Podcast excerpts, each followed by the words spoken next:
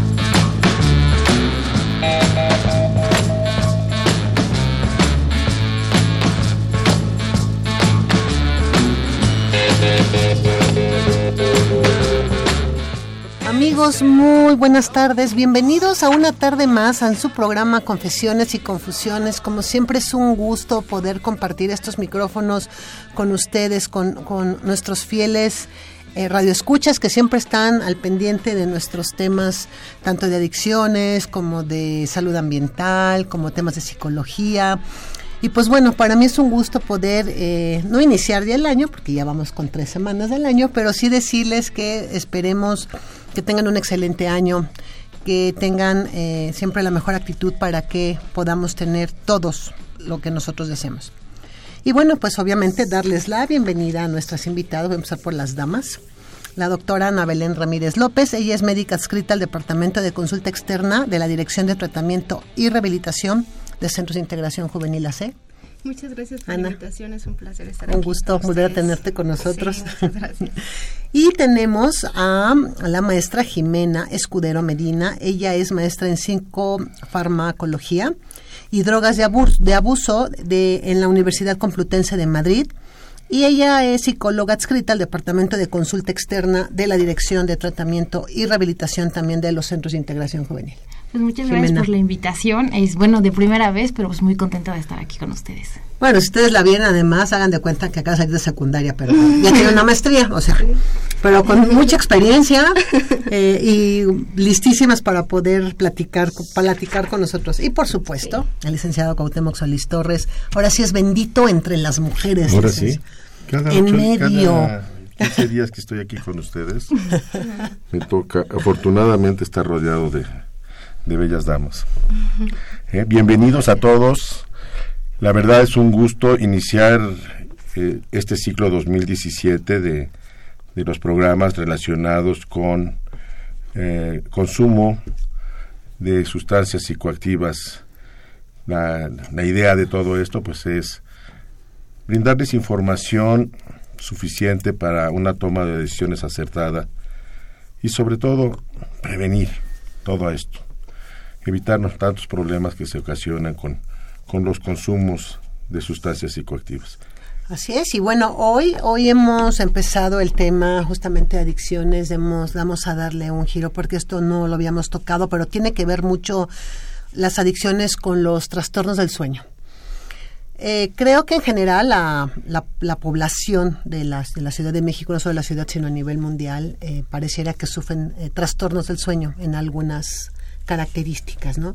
Sin embargo, lo hemos querido referir justamente a los consumos de cualquier sustancia porque consideramos que también eso es muy muy importante, ¿no? Que la gente vaya adentrándose también a este proceso. Si ustedes tienen preguntas, si ustedes quieren hacer algún comentario, nos pueden marcar al 5536 8989 5536 8989 y bueno, durante el largo de este programa ustedes podrán llamarnos.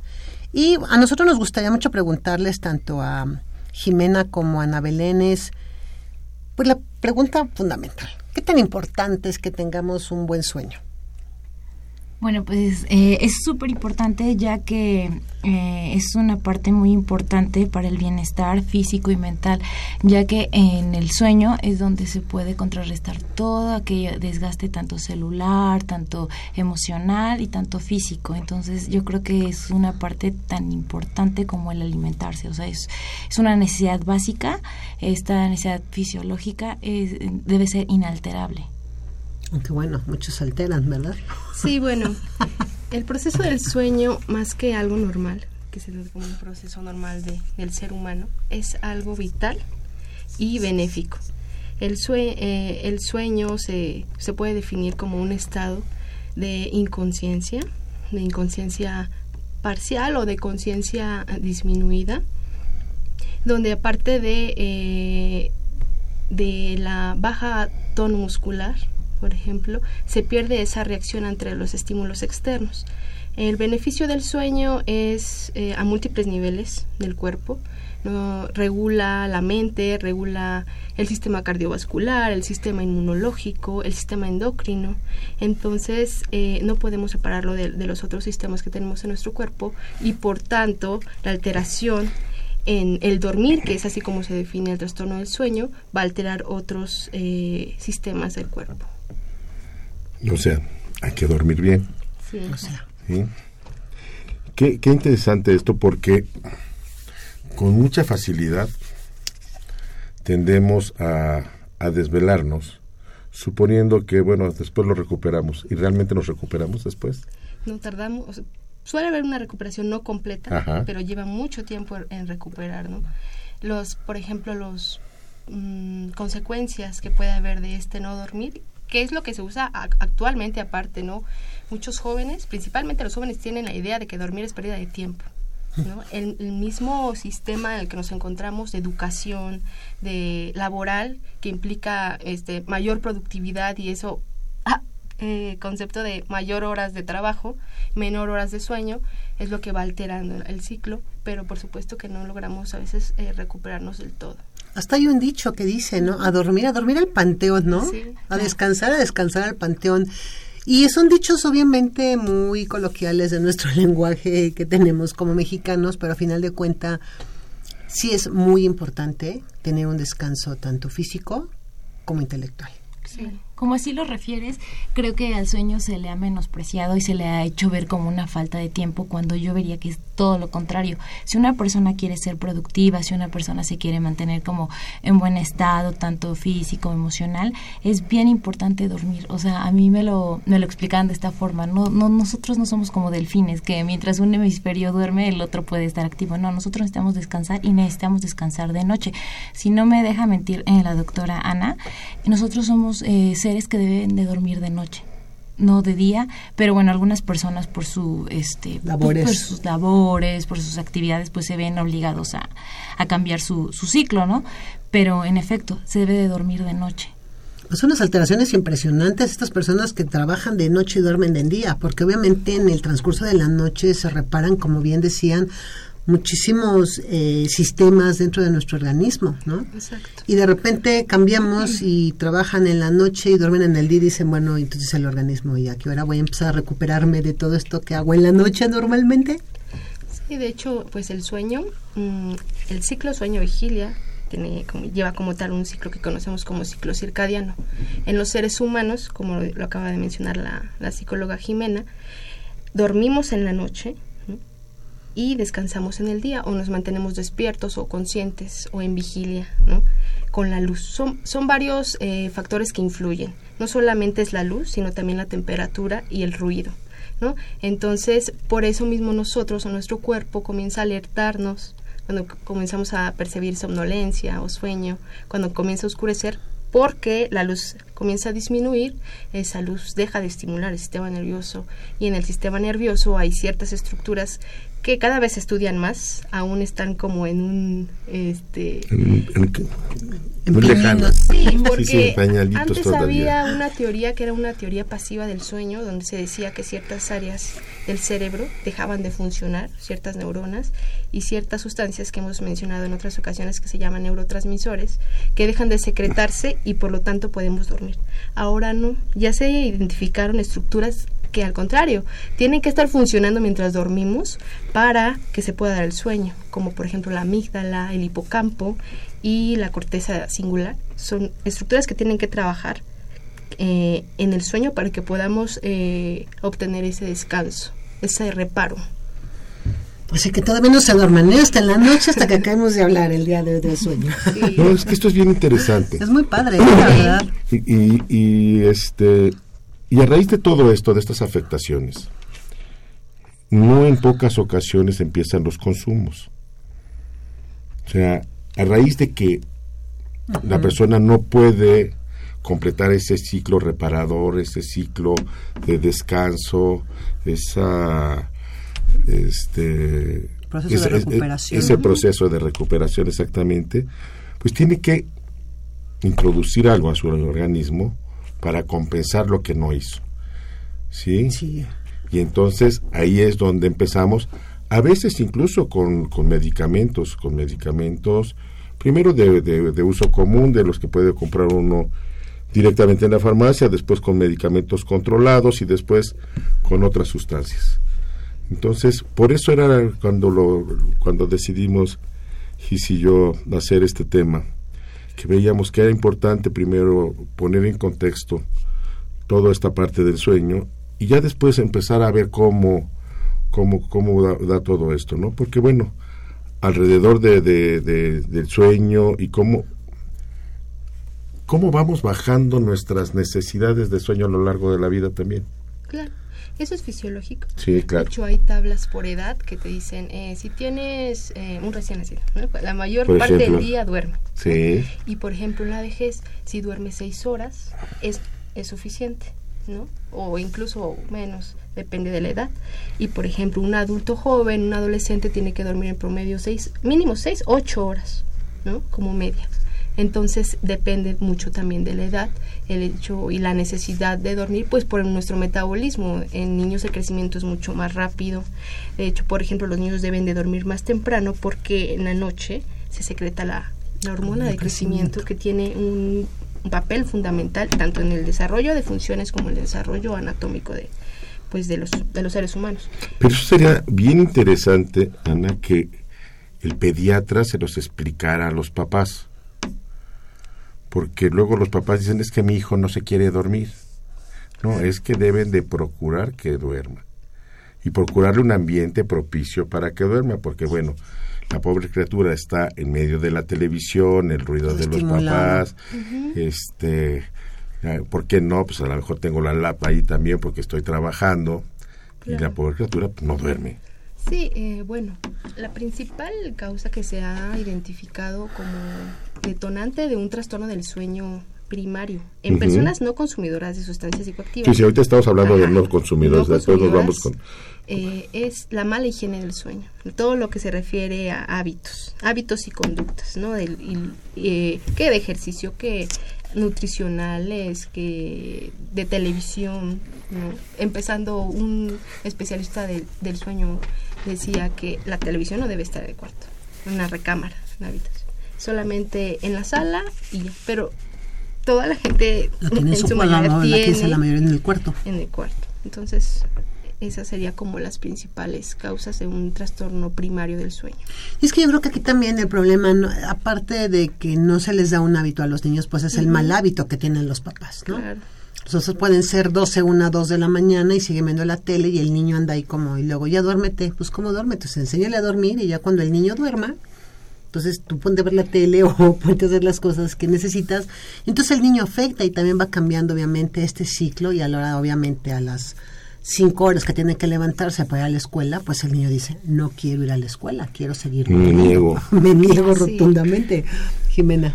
Sí, eh, bueno, como mencionaba eh, la doctora Ana, hay cosas muy prácticas, eh, yo creo que hay cosas que se pueden tomar en cuenta en la vida diaria que ayudan a, a la higiene del sueño, que lo que decía en el televisor, no en el cuarto, no este la sobre la cama, no consumir alimentos que sean ricos en azúcares antes de dormir, el ejercicio. Sí se menciona que el ejercicio ayuda eh, a propiciar el sueño, el descanso, pero también hay que poner mucha atención qué tipo de ejercicio.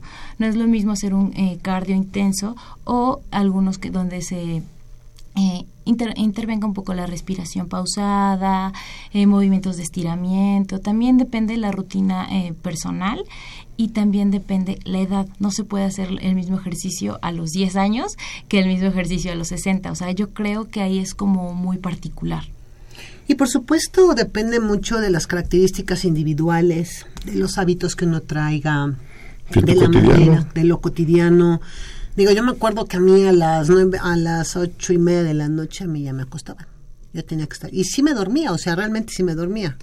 La cuestión es que para mí no eran suficientes ocho horas. tanto. Sí. Era que no me quería levantar, obviamente. A la hora que me levantaba yo decía, no quiero más. sueño". Y a la fecha soy mega dormilona, ¿no? Sí. Yo creo que por eso sigo creciendo. Sí, es un hábito.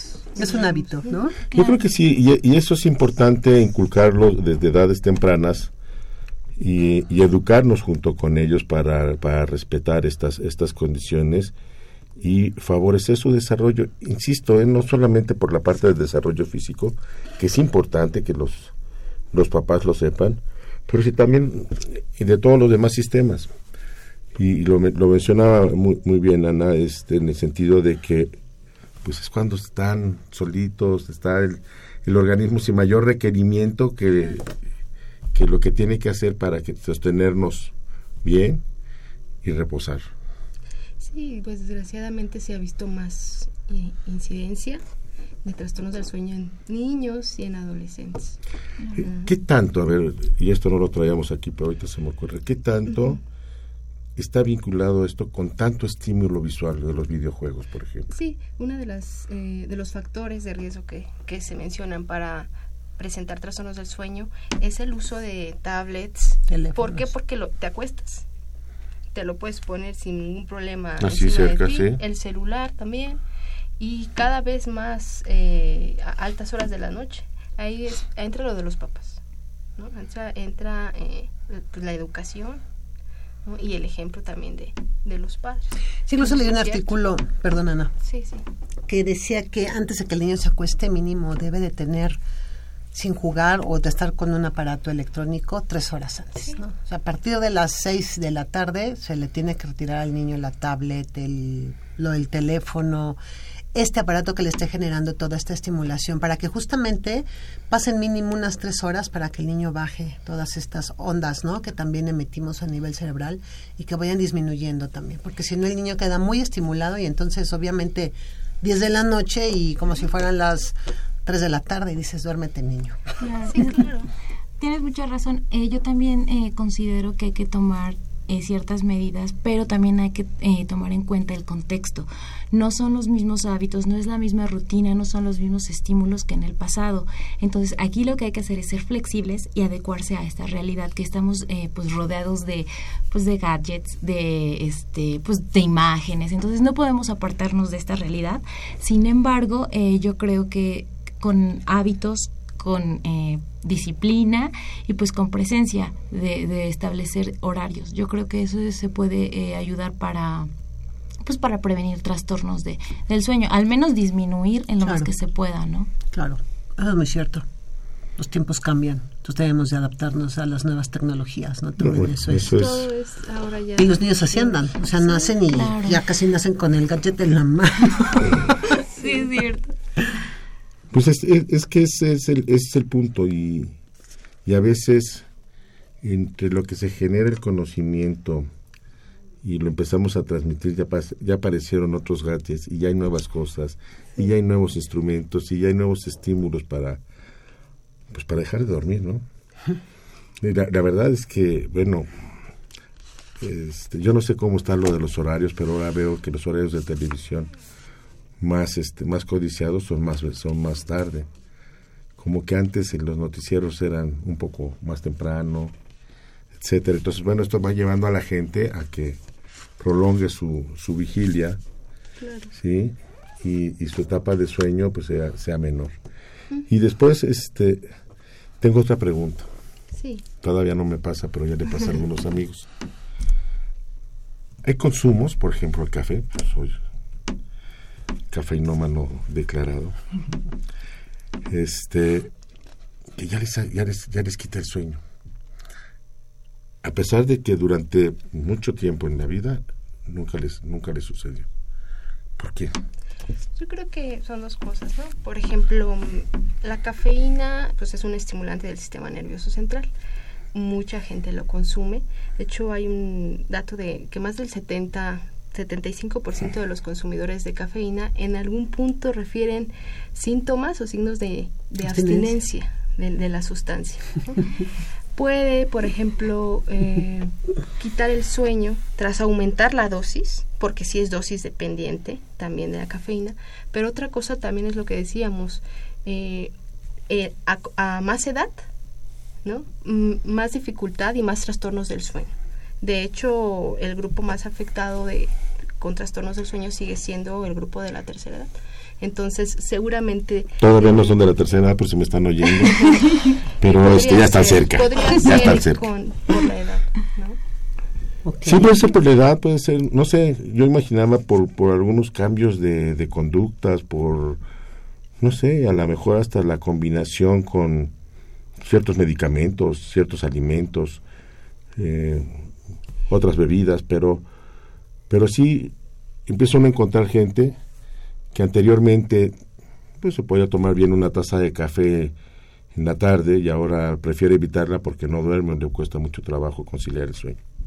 Sí, también los hábitos y ahora, por ejemplo, también, por ejemplo, bebidas estimulantes, ¿no? El café Mm. y otras bebidas, por ejemplo, que combinan con bebidas alcohólicas, que tienen cafeína y otras sustancias como la pues taurina, que son estimulantes aparte de la cafeína, entonces que potencializan ese efecto.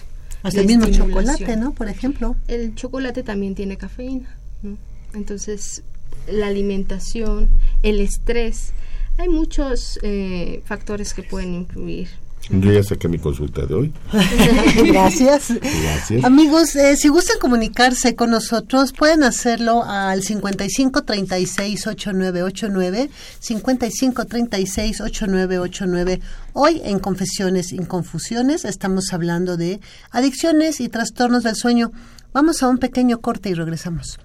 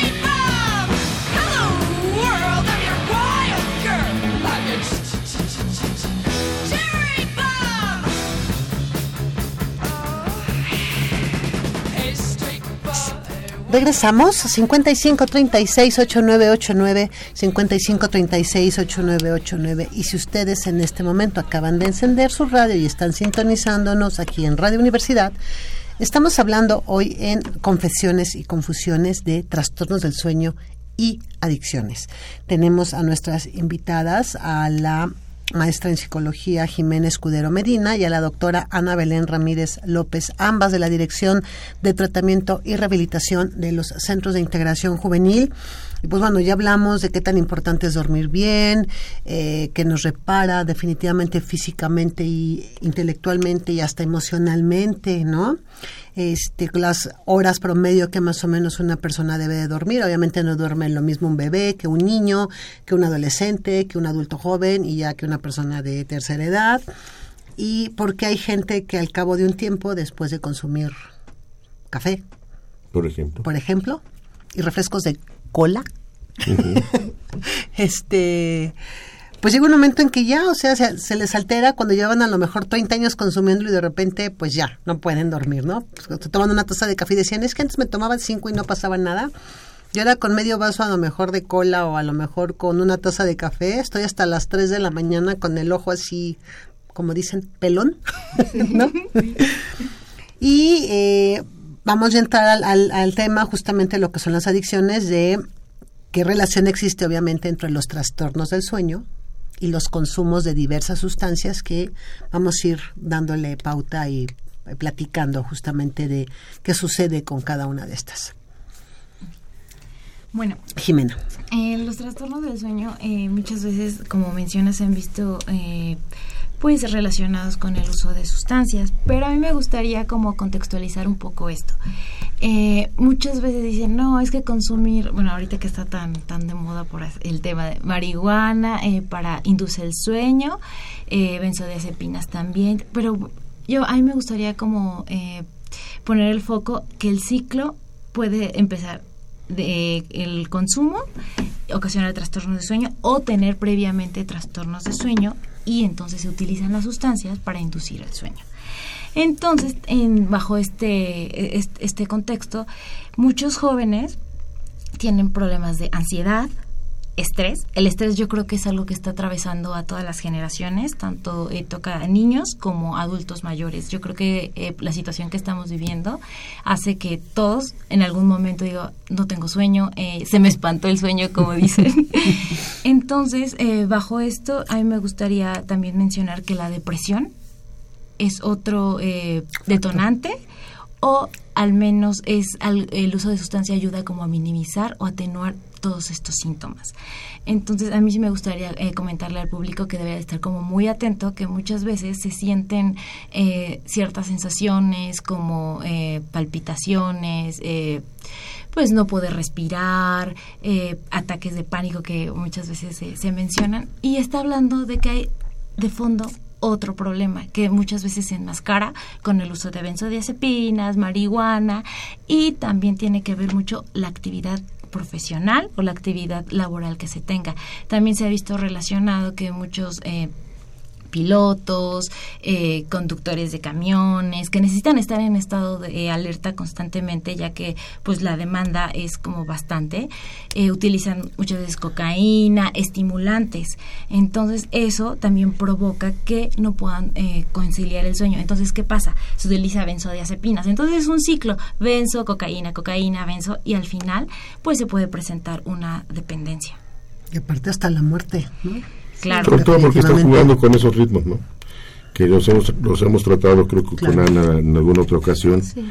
Este, Alcohol eso de. energética, por ejemplo, ¿no? Sí, un, un alcohol con una de estas bebidas este, energizantes, Energizantes. gracias. Que el alcohol depresor, esta bebida, ya lo mencionaban ahorita, este, Estimula. cafeína, taurina y otros, estimula, y entonces el pobre corazón está, por un lado, tratando de, de- de- de estar tranquilo y por otro lado, acelerándose. No, es, es una causa cada vez, desgraciadamente, cada vez más frecuente de ingreso a las salas de urgencias en la Ciudad de México y en, y en el resto del mundo. Ana. Sí, en este tipo, por ejemplo, de usuarios, eh, los dos tipos de sustancias psicoactivas, se ha visto que lo hacen, bueno, refieren que lo hacen para inhibir esos efectos secundarios del alcohol que no, que no son agradables, ¿no? Por eso la somnolencia, y al otro día la náusea, etcétera. No se van a inhibir esos, pero ¿qué va a pasar? Eh, la principal consecuencia que se ha identificado son arritmias cardíacas, infartos cardiovasculares. Entonces, pues es un delito aún de, de la misma, no sé si no ac- aceptar el hecho de que hay mucha información que dice no, no consumas bebidas combinando un estimulante con un inhibidor, un depresor del sistema nervioso, pero la gente lo sigue usando. Yo creo que no hacemos caso. Ana. La verdad es que tienes razón, la, la información está ahí. Pero como eso solamente le pasa a mi vecino que es tonto, no a mí. Porque así pensamos, no, pues eso le pasa a aquel porque es tonto y tonto es una acepción muy muy decente. Y que controlo, ¿no? Sí, yo. yo, si yo lo controlo, pues a mí nunca me ha pasado, ¿cómo creen? Y no saben el riesgo que están generando y que es una manera más fácil de hacerse dependientes. Sí. Mm, aquí mencionamos eh, la causa. La doctora, eh, la maestra psicóloga eh, Jimena acaba de mencionar un aspecto psicológico, social importante. Y este tema de trastornos del sueño con sustancias va muy relacionado porque sabemos que las sustancias psicoactivas eh, alteran el funcionamiento de unas sus- sustancias que se conocen como neurotransmisores que modulan ¿no? la mente, el movimiento, la percepción, los sentidos y también modulan el sueño. Entonces esta relación tan íntima es por eso que, que se tiene que mencionar. Los principales neurotransmisores involucrados son acetilcolina, norepinefrina, serotonina y dopamina, que son los mismos transmisores que se alteran con el uso de sustancias. Entonces, esta sería una causa. Para decir que una persona tiene trastornos del sueño por abuso de sustancias, eh, hay un manual de diagnóstico y estadístico de trastornos mentales que menciona que se deben descartar eh, enfermedades médicas, enfermedades psiquiátricas y otra causa que explique mejor los síntomas, eh, en este caso el trastorno del sueño que está teniendo el paciente, para eh, decir que es eh, la sustancia psicoactiva la que está ocasionando el problema. Entonces, creo que es, es un tema muy interesante, pero a la vez complejo, porque tienes que descartar muchas otras, muchas otras patologías. Por supuesto. Y de hecho, eh, la patología dual, que es eh, la- una enfermedad mental de base, psiquiátrica o psicológica, más El abuso Así de es. sustancias psicoactivas. Este es el gran problema porque la mayoría de las personas, aun si no consumen sustancias psicoactivas, en el caso de una, un, un trastorno del sueño primario o lo que conocemos como sin causa eh, que puede explicarlo, hay estos trastornos psicológicos de base. Lo, decía muy bien hace un momento Jimena, ¿no? Eh, habríamos de descartar sobre todo depresión, ansiedad, angustia, aunque fueran por episodios pasajeros, ¿sí? Agudos, pero sí habría que, descartarlos antes de establecer, como bien dices, el diagnóstico, Ana. porque de repente le entramos con a darle medicamento pues que más bien va a ser paliativo, pero no estamos atacando el, el problema basal, ¿no? Sí, incluso eh, aun cuando sabes qué, qué es lo que está provocando el trastorno del sueño, tienes que hacer una evaluación para ver cuál es el riesgo y cuál es el beneficio. Integral. Entonces, si tenemos un paciente que tiene trastornos del sueño y tú dices, bueno, tiene abuso de sustancia o antecedente de abuso de sustancia, y tú dices, bueno, sería bueno indicarle una benzodiazepina, que es un medicamento que provoca dependencia importante y efectos Colaterales, secundarios, secundarios. eh, incluso a- llegan a ser letales. ¿Qué- ¿Cómo puedo yo eh, decidir si a este paciente que ya tiene un antecedente de abuso de sustancias darle otra otra droga porque es una droga, ¿no? Estos medicamentos con uso terapéutico. Claro. A mí me gustaría mencionar Jimena, sí, adelante. que eh, el trastorno del sueño no solamente se, es insomnio, como comúnmente se conoce como insomnio, sino también es el exceso de sueño. Hay personas que les cuesta mucho trabajo llevar a cabo su rutina diaria ya que no se pueden despertar. Entonces, a mí me eh, sí me gustaría que se pusiera especial atención ya que muchas veces está enmascarando una depresión, lo que estábamos mencionando, una patología dual. Habría que ver qué se está ocultando y mediante el uso de sustancias no se logra ver cuál es el origen. Entonces, una cosa enmascara a otra y al final no se llega a una solución y el paciente es el que sufre. Yo creo que aquí lo importante es justamente esto que ustedes están comentando. Eh, desafortunadamente pareciera ser que la parte clínica en este tipo, bueno, no, no solo en este tipo de situaciones, sino en general, se ha ido olvidando mucho, ¿no? Poquito. No veo al paciente integral, veo nada más el padecimiento por el cual está llegando a consulta, ¿no? Le duele la cabeza, ah, pues entonces a lo mejor hay una cefalea, tomes esto, ¿no? Pero yo quiero saber por qué le está doliendo, a lo mejor está con angustia, a lo mejor trae un estrés impresionante, o sea, toda esta parte que los médicos de repente olvidan, que tienen que hacer para justamente hacer una integración real de lo que es el paciente y sobre eso entonces dar un verdadero diagnóstico para poder dar un tratamiento que vaya de acuerdo justamente a la, a la persona que está llegando, ¿no? Entonces, a lo mejor tiene un trastorno del sueño, pero además también tiene un trastorno de la personalidad, por ejemplo, ¿no? Entonces, son dos cosas severas. No puedo dormir porque a lo mejor trae un problema real de personalidad. Entonces digo, híjole, ¿cómo le hago, no? Entonces, como que también ir conociendo todos estos elementos que vayan ayudando a integrarlo. Si no queda ahí volando el pobre paciente y entonces le dan benzodiazepinas o le dan algún otro medicamento y, entonces altera. Claro, claro. claro. Gisela tiene una, una para esta nueva generación de, pasantes en el Centro Médico Universitario de la UNAM, justamente una, una nueva tarea, que es empezarle a dar herramientas a los médicos para poder conocer esta, esta otra parte. De repente, o no saben cómo entrarle, o tienen miedo a entrar a los problemas de, de- de origen psicológico mental. ¿Sí? No es fácil, porque hay que hacer, y ustedes lo están poniendo aquí en la mesa, una búsqueda intencionada hacia adentro de la persona. ¿Sí? Este, con los tiempos institucionales de consulta que tienen eh, nuestra seguridad social, pues es difícil que lo hagan. Sea, hay que repasar la historia clínica, ver en qué contexto se está desarrollando en este momento, no el que suponemos que se da, sino cuál es el contexto real, cuáles son las presiones, cuáles son las obligaciones, este, cuáles son los ritmos de vida. ¿Sí? Pues es que no tiene tanto problema, no, pero el señor tiene que salir a las 5 de la mañana para subirse en el primer metro, atravesar la ciudad y, y checar a las 7 de la mañana del lado contrario de la ciudad. Y tantito se atrasa y entonces le descuentan el, le hacen un descuento o le descuentan el día. Digo, es una presión increíble y, y el regreso. ¿Sí? Entonces, este, esa parte que difícilmente se, se explora en la consulta médica, es parte de lo que ahora Gis se va a tener que enseñarle a nuestros a nuestros pasantes como un poco empezando a incursionar en esta parte también porque porque hoy día y esto nos lo dijo el doctor Héctor Fernández Varela que es nuestro director general desde hace 13 años que tomó las riendas de la de la hoy dirección de atención a la salud en, en la dirección general de atención a la salud en la UNAM debemos buscarle más por la salud mental que por la física de los muchachos. La parte de salud física casi la traen resuelta, casi son sanos por decreto.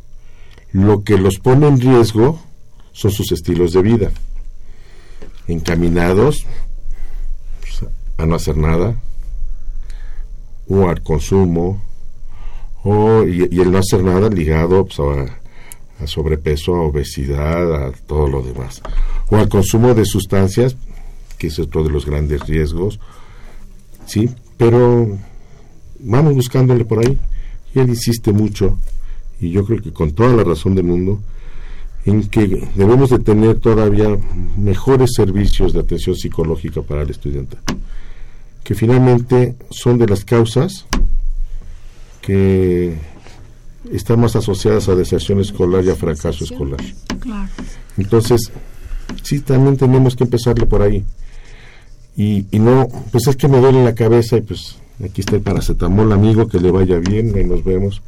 Pues el amigo pues se le quitó ese día, pero pues después Muy necesita más y tiene que regresar y, y las cosas no se solucionan, ¿no? Y ahora te regresa con una úlcera o con una gastritis por medicamento, ¿no? Por tanto paracetamol.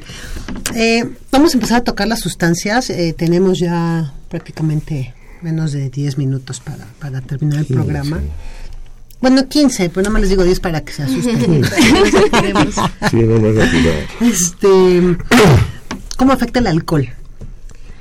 Bueno, el alcohol es un depresor del sistema nervioso central. Como hace rato lo mencionaban, algunas personas dicen me voy a tomar una cerveza antes de dormir para agarrar sueño y descansar. No se ha visto que no es cierto. El sueño se divide en dos partes. Un sueño de movimientos oculares rápidos, eh, conocido como REM, y uno de no movimientos oculares rápidos. El movimiento no REM o no MOR es cuando nosotros descansamos de manera, eh, las ondas son profundas, ¿no? baja frecuencia o Respiratoria, cardíaca. Ajá, todo va. Y ese es el, el- la parte del sueño donde alcanzamos a descansar. Y la fase MOR o REM, donde eh, las ondas eléctricas del cerebro se ven con alta frecuencia y baja amplitud, donde tenemos ensoñaciones o se proyecta el componente onírico. ¿no? El sueño. Ajá. En, en el alcohol, el alcohol es un depresor. ¿no? Todo depende de qué paciente sea. Si es un paciente con un consumo agudo, eh, va a disminuir el tiempo de latencia del sueño, que es el tiempo en que tardamos en conciliar el sueño. Sí va a disminuir el tiempo en que concilia el, el paciente el sueño, pero se va a cortar eh, la fase profunda o de sueño profundo, de sueño de reparo. ¿no? A veces los pacientes dicen, ah, pues sí dormí tantas horas, pero eso no quiere decir que haya eh, descansado. Viene aquí lo que mencionaba la psicóloga Jimena. Hay, dos eh, trastornos del sueño princip- que principalmente afecta a los consumidores de sustancias psicoactivas, que es el insomnio, que es una dificultad para conciliar, para mantener o para reparar, ¿no? Ah, después de dormir, y el hipersomnio, que suele ser, eh, duermo más por la noche, más de las horas que debo de dormir, más de 8 o 10 horas, pero en el día, de cualquier modo, duermo o me siento somnoliento. Entonces, en, en los alcohólicos pasa esto. De, de manera aguda puede haber una hipersomnia no reparadora y de manera crónica y con un síndrome de abstinencia, insomnio. ¿no? Entonces, eso es lo que principalmente pasa en los consumidores de alcohol.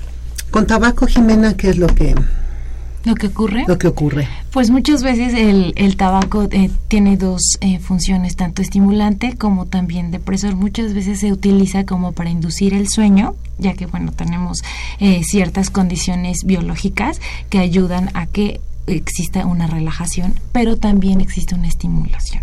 Cuando también se está en estados emocionales como de ansiedad, de eh, vigilancia, necesita también eh, esta parte de estar alerta, pues también se puede emplear como una manera de mantenerse despierto.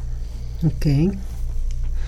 Cafeína, la, la maravillosa cafeína. Sí, la cafeína, pues lo habíamos mencionado, es un estimulante, eh, retrasa eh, o aumenta la latencia para el sueño, el dormir. ¿no?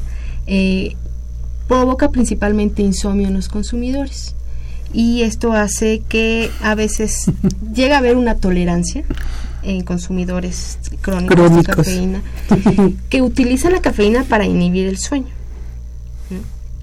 y por tanto comienzan a utilizar otras sustancias que, que puedan ya tener ese efecto que antes tenían de, de estimulación. ¿no?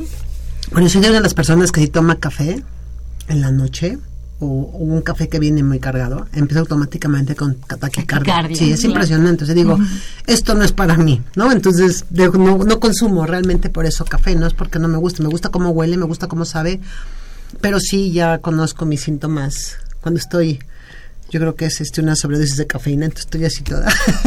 Sí, y cuando no se consume, hay hipersomnia. ¿no? Mm. Entonces, hipersomnia diurna. Entonces es una es insomnio y otra es hipersomnia, son las dos principales. Hay otros que se llaman para, parasomnias, donde hay alteración de la conducta durante el sueño, que se paran en sola- sonámbulos, terrores, etcétera, pero no es tan frecuencia, eh, tan frecuente, perdón, en los consumidores de sustancias psicoactivas. Marihuana, Jimena, algo que estábamos comentando. Sí, pues la marihuana se, se utiliza para relajarse. Eh, eh, bueno, todos hemos escuchado de, ay, un toquecito para dormir. Sí, muchas veces se utiliza para personas que eh, tienen demasiada ansiedad, muchos problemas para eh, conciliar el sueño, entonces lo utilizan como un facilitador para propiciar el descanso. Pero eh, muchas veces es un descanso pausado, que eh, durante la noche se despiertan, entonces en realidad no, no existe un descanso como tal. Y en consecuencia vienen trastornos del sueño.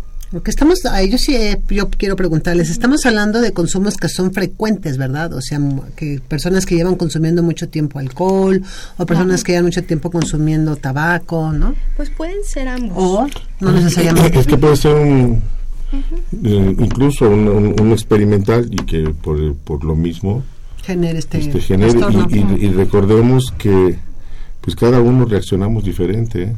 Sí, el organismo de cada uno. sí. Hay, hay gente que, tengo un amigo médico que es curiosísimo. Si le doy una taza de café, duerme. Ah, yo también. Muchas, muchas Yo también. Bueno, pero así duerme, Guau. casi de inmediato. Creo que hay un componente psicológico importante, Sí. conductual. ¿no? Por eso, entonces, por eso decía, cada, cada, cada persona, cada organismo, incluso cada vez cada organismo puede reaccionar diferente. Entonces, este, pues esto es lo que entiendo, lo que, lo que nos están comentando son cuestiones pues, generales que se da en la mayor parte de las veces, De la las- gran mayoría de las veces, pero existen estos, estos otros casos, ¿no? Y esto de la marihuana es cierto, dicen, bueno, me, me voy a dormir, sí, pero te vas a dormir en lo que te dura el efecto y luego te levantas otra vez y, y peor. Y Sí, porque además no descansó realmente, no alcanzó ese sueño profundo que referías. Sí, y en la etapa de abstinencia, en, uso de marihuana, insomnio, Exacto. ¿no? Activación del sistema porque ya no tiene ese efecto inhibidor y entonces, entonces depende, em, para hacer el diagnóstico depende eh, si está intoxicado el paciente con la sustancia o si está en abstinencia. Ahí como sustancias depresoras, pues entonces va a tener hipersomnio. Pero si son sustancias Estimulantes. estimulantes, insomnio y en abstinencia insomnio, ¿no? O hipersomnio. A mí me gustaría agregar a eso que eh, dependiendo eh, las características de cada persona y su trastorno del sueño, muchas veces la sustancia de elección es diferente. Puede ir desde marihuana, alcohol, benzodiazepina, cocaína. Eh, yo creo que aquí es bien importante identificar el síntoma, qué es lo que se está tratando de encubrir. Entonces, a partir de eso se puede saber por qué se utiliza una sustancia y no otra. Ok. La cocaína, ¿no? Que también es un estimulante. ¿Y qué sucede? También da insomnio, este... Insomnio. Sí, el, eh, dis- eh, aumenta la latencia para el sueño o para conciliar el sueño y se ve inhibida um, la parte de sueño profundo. Anfetaminas. Anfetaminas, pues es la misma dinámica, igual es mantenerse despierto, también fue una tendencia sobre todo en los años 90 en estos este como grandes eventos rapes en los cuales que se pretendía no dormir, o sea, no propiciar este sueño. Entonces ahí totalmente lo que se inhibe es el sueño y se provoca el insomnio absolutamente. También incluso para disminuir el hambre, ¿no?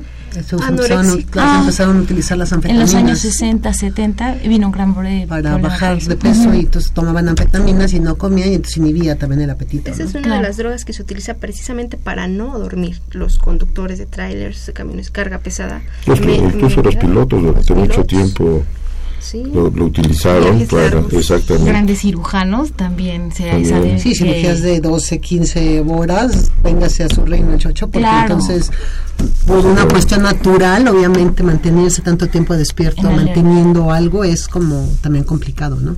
No estamos justificando ¿eh? que sea que es No, no, no, consumo, no. al contrario, No. estamos diciendo que es una situación difícil porque obviamente usan sustancias para mantenerse Sí, despiertos. pues sí, retratando la realidad, ¿no? Sí, claro. Y, y, bueno, y- y para concluir esto de que no lo estamos recomendando, justamente es lo que estamos diciendo, afecta el ciclo natural, el ciclo normal diario de las personas. A mí sí me gustaría eh, recomendar algo si ustedes se Adelante. sienten con estos síntomas, eh, eh, que llamen a nuestra línea de ayuda, que es contigo, que es el 52 12 12 12, y también a nuestro WhatsApp 55 45 55 12 12.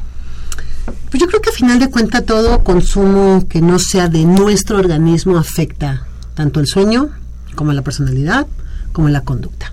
Porque obviamente nosotros traemos ya nuestras mismas drogas internas en el cerebro, ¿no? Entonces ya con eso es maravilloso, o sea, yo siempre lo digo cada vez que tocamos temas de esto, que digo, ¿para qué meterse cosas si nosotros mismos ya las traemos Somos ya perfectos, integradas? sí, Somos sí. perfectos.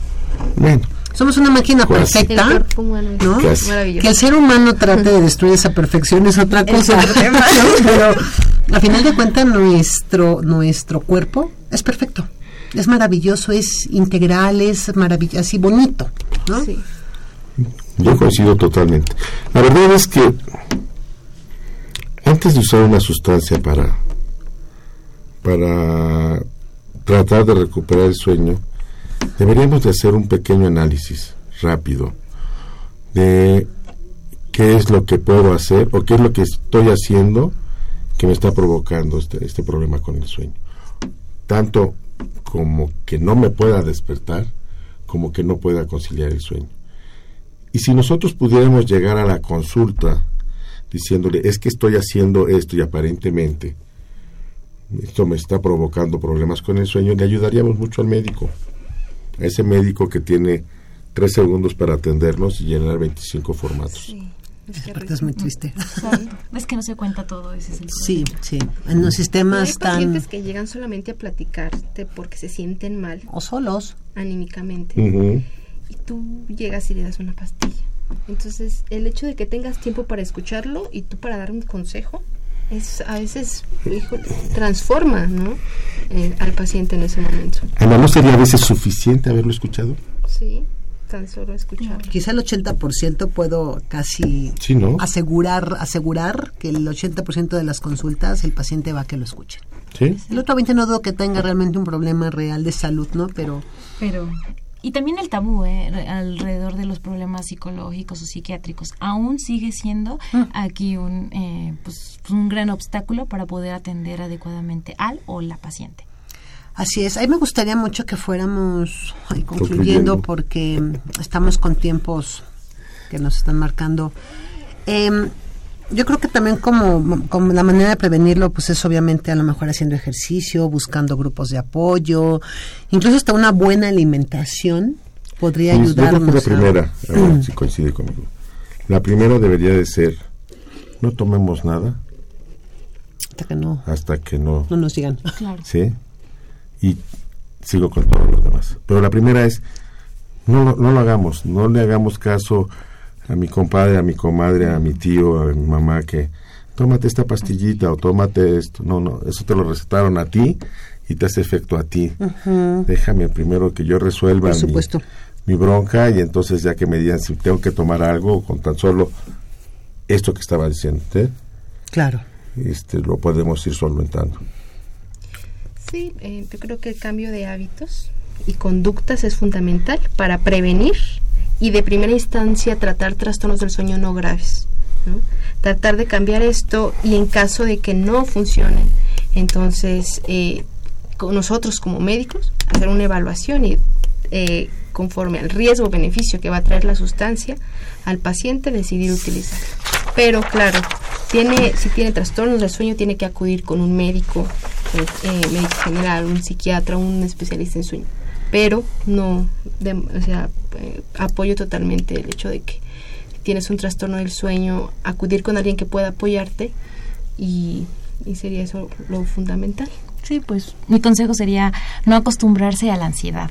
No es normal sentirse angustiado y no es normal no poder dormir.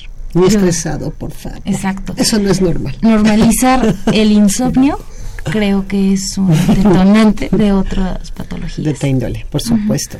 También la universidad cuenta con un número ahí, la Dirección General de Atención a la Salud cuenta con un sistema de orientación en salud, donde también los pueden apoyar telefónicamente. Si ustedes marcan el 5622 0127, 5622 0127, eh, la línea está eh, hábil de lunes a viernes de 8 de la mañana a Ocho de la 8 de la noche. Obviamente no hay días festivos eh, porque estamos de vacaciones, pero pueden ustedes también hablar y si no también en la línea, ¿cuál le hace este Jimena, por favor? Ah, sí, es 52 12 12 12 o el WhatsApp 55 45 55 12 12. La dirección electrónica también de sos.unam.mx. También pueden este, solicitar Escribir. ayuda si es que quisieran resolver alguna duda de esto. Recuerden que todo esto no se presenta de súbito y, este Y lo decía también muy bien. Vamos cortándolo antes, así como decía Jimena. No es normal todo esto. No dejemos que se nos normalice para cada uno de nosotros. Si empezamos a tener problemas de esto, pues, tratémonos de cortar a la brevedad para que- o ayudemos a, a la persona que veamos que tiene estos problemas este, a que los resuelva lo más pronto posible para que esto no se complique, ¿no? Así es. No hay que normalizar como se ha normalizado la violencia, por ejemplo, ¿no? Así como queramos normalizar la depresión o los estados de ansiedad o los estados de angustia. Yo quiero darle las gracias a Belén, Ana Belén Ramírez López y a Jimena Escudero Medina por haber estado Ah, con nosotros. Gracias a ustedes por invitarme. Por supuesto, también a la maestra eh, eh, Carmen. Fernández Cáceres, directora general de Centros de Integración, al doctor Héctor Fernández Varela Mejía, director general de Atención a la Salud, y por supuesto a Juan Carlos Osorno, que está en continuidad, a Crescencio Suárez Blancas, a Jesús Ruiz Montaño, que son parte de nuestro equipo ya de Confesiones y Confusiones. Un saludo también a nuestro buen querido Alfredo. Alfredo, estamos... Un abrazo, Alfredo. Estamos contigo, Alfred. Te queremos mucho. Esperemos ya verte pronto por acá. Licenciado Cuauhtémoc Solís, muchísimas gracias. Gracias a ustedes, gracias a, a este grupo que siempre nos, nos conformamos muy bien con, lo- con la gente de centros. Muchas gracias. Gracias a Gracias por invitarme. Soy Itzel Hernández. Me dio muchísimo gusto poder estar con ustedes hoy en Confesiones y Confusiones. Y no olviden que la próxima semana tenemos una cita con ustedes. Excelente sábado.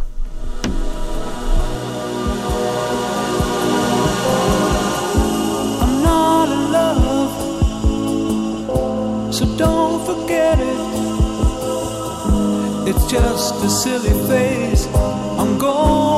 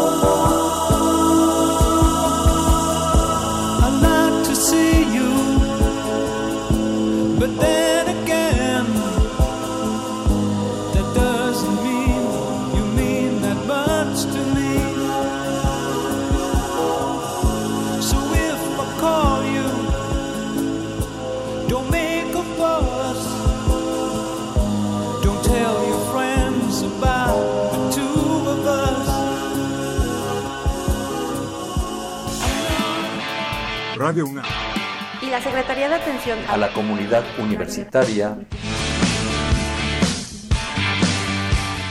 a través de la Dirección General de Atención a la Salud Presentaron Confesiones y confusiones. Un espacio de salud para jóvenes.